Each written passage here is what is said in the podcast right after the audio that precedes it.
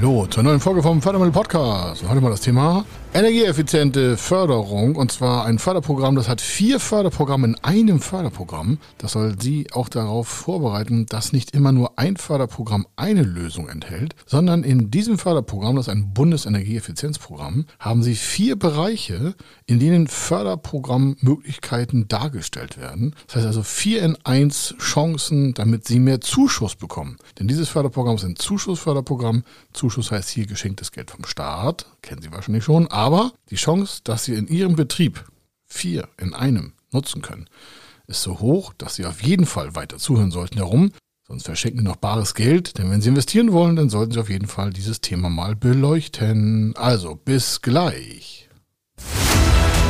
Er ist Mr. Fördermittel, Buchautor, Vortragsredner, Moderator seiner eigenen Fernsehsendung zum Thema Fördermittel und Geschäftsführer der Feder Consulting. Mit seinem Team berät er kleine, mittlere und große Unternehmen rund um die Themen Fördermittel, Fördergelder und Zuschüsse.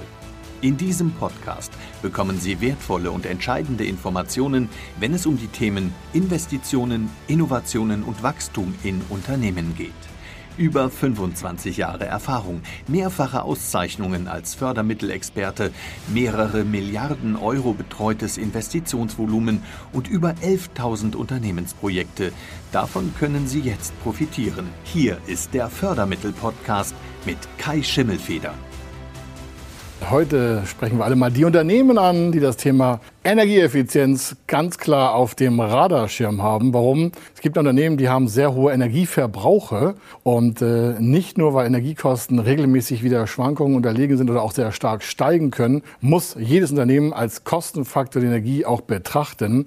Und diese Ressource hat halt seinen Wert. Gleichzeitig kann man aber als Unternehmen bei der Energieverwendung darauf achten, dass das Ganze energieschonend, energiesparend und dementsprechend auch umweltschutzorientiert eingesetzt werden kann. Und das Thema Energie heute mal im Bereich der Stromeinheiten, also das ist der Energieverbrauch der elektrischen Einheiten, die in verschiedensten Prozessen von Unternehmen immer wieder hervorkommen und die die Förderung immer wieder hervorhebt, sodass Unternehmen auch wirklich angehalten werden, motiviert werden, damit soll auch eine Steuerungsfunktion vollzogen werden, dass Unternehmen halt frühzeitig in energieeffiziente Prozesse, Verfahren und sonstiges auch investieren. Und da das ein sehr komplexes Thema ist, gibt es halt verschiedene Bundesförderprogramme und auch Landesförderprogramme.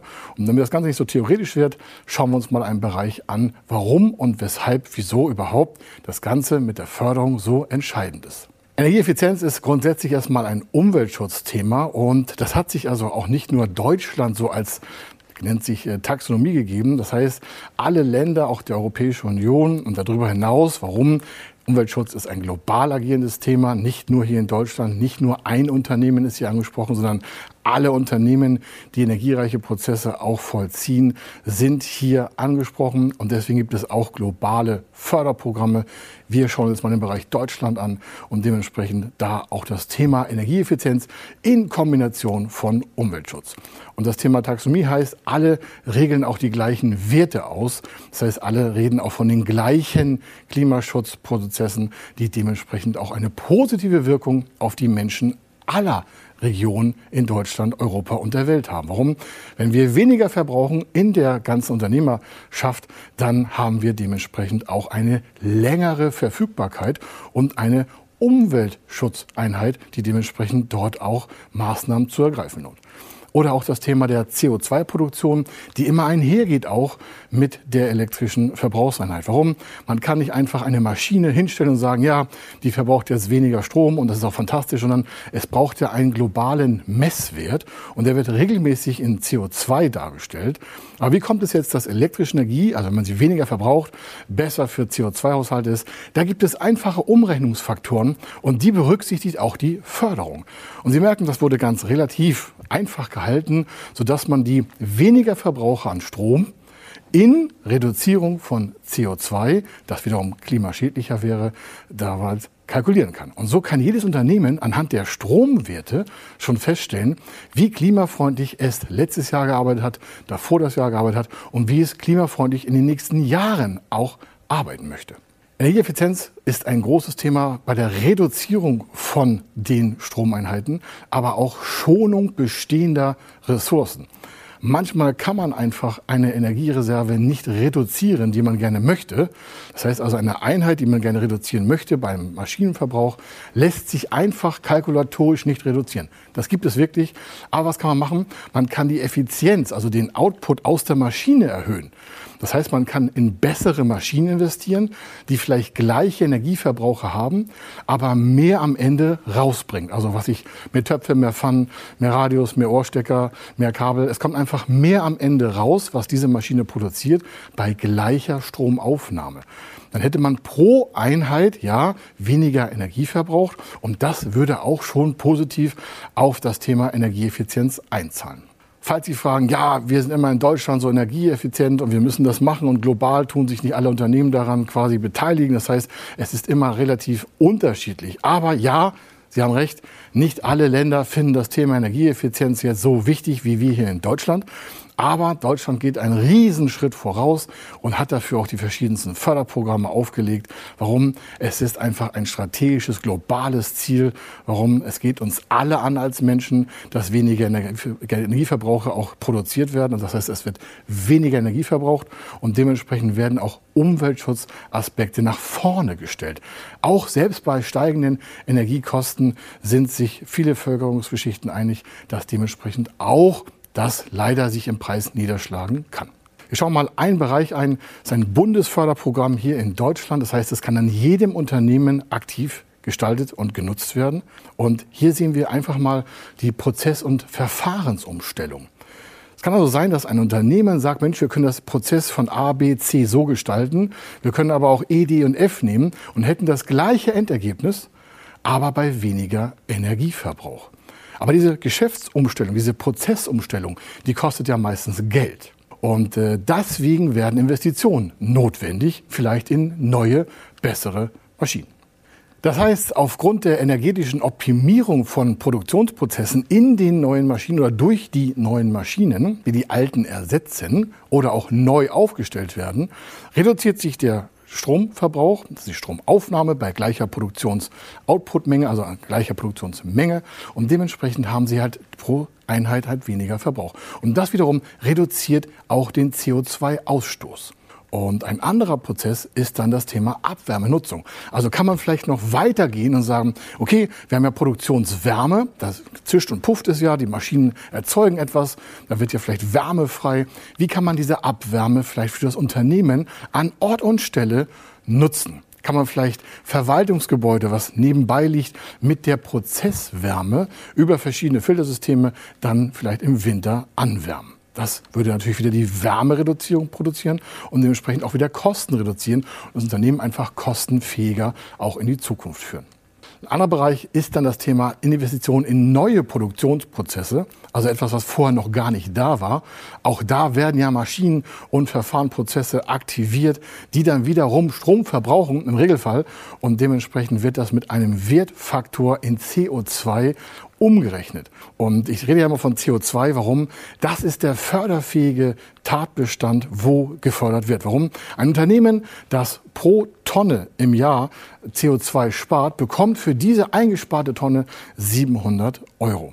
Und wenn Sie große Energieverbraucher nehmen, Produktionsprozesse von Lebensmitteln, da wird vielleicht gefrostet, erhitzt, gewaschen, gekühlt, geschnitten, verpackt, das wird ja alles mit sehr viel Energieverbrauch einhergehen, dann kann man hier verschiedene, und wir haben ja schon verschiedene Praxisbeispiele gezeigt, Megawatt sparen, indem man solche Prozesse optimiert darstellt. Und wenn man dann pro Tonne eingesparter Einheit von CO2 dort rangeht und das mit 700 Euro multipliziert, dann ist das der Zuschuss auf die neue Investition.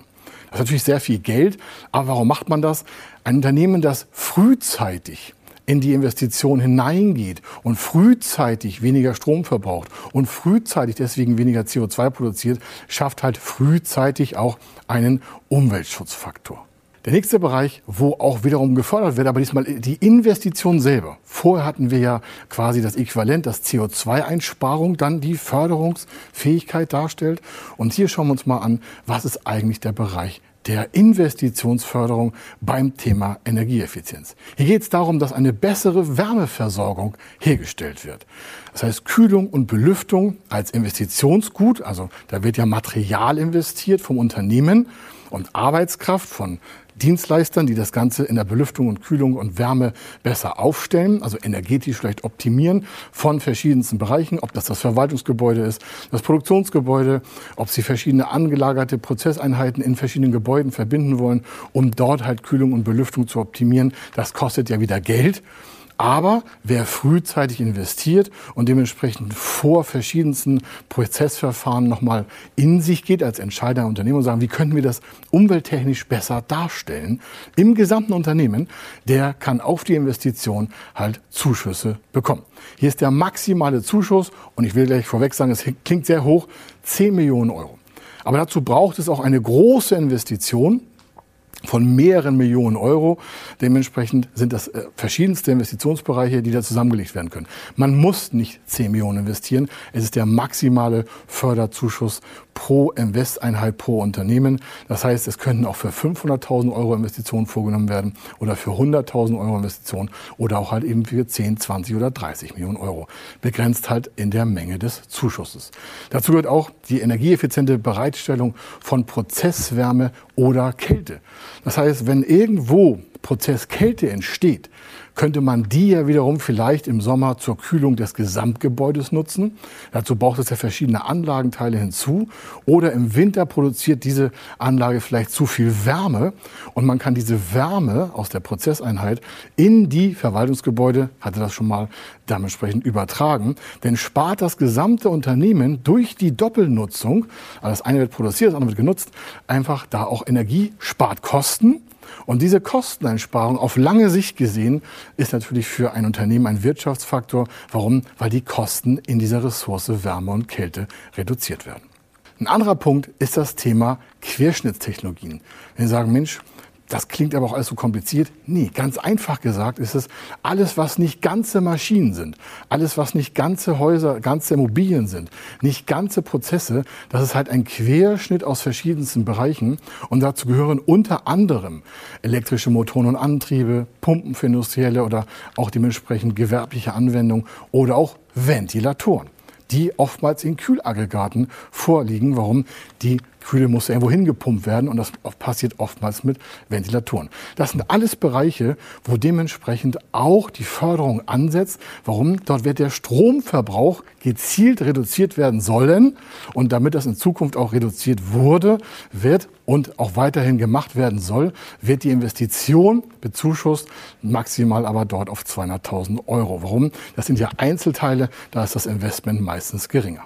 Ein anderer Part ist alles, was mit Druckluft zu tun hat in Unternehmen oder mit Wärmerückgewinnung von aus Abwässern oder auch aus Dämmung von industriellen Anlagen. All diese Bereiche sind wieder in der Zuschussförderung vorgesehen. Warum? Hier geht es ja um Investitionen in so kleinteilige Bereiche und die werden auch weiterhin mit Bezuschussung unterlegt, damit das Ganze weiter im Unternehmen kostengünstiger aufgesetzt werden kann.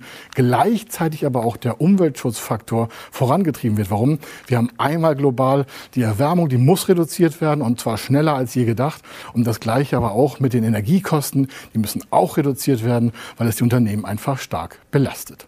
Und wenn Sie wissen wollen, wie weit das im dokumentierten Bereich bei uns auf der fördermittelmagazin.de Seite liegt, dann schauen Sie sich einfach die ganzen Dokumente dort an. Da sind verschiedene Förderprogramme nochmal hinterlegt. Da sind verschiedene Abläufe hinterlegt. Wie gehen Sie da einfach ran? Wie kann man da in die Einzelteile einsteigen, damit Sie das nächste Förderprojekt einfacher jetzt schon starten können? Und die Dokumente finden Sie, wie gesagt, auf fördermittel-magazin.de. Dort sind die richtigen Daten für Sie hinterlegt. Wenn Sie wissen wollen, ob Ihre geplanten Investitionen förderfähig sind und wie Sie zu den richtigen Förderprogrammen kommen, dann gehen Sie auf die Website www.fördermittel-testen.de.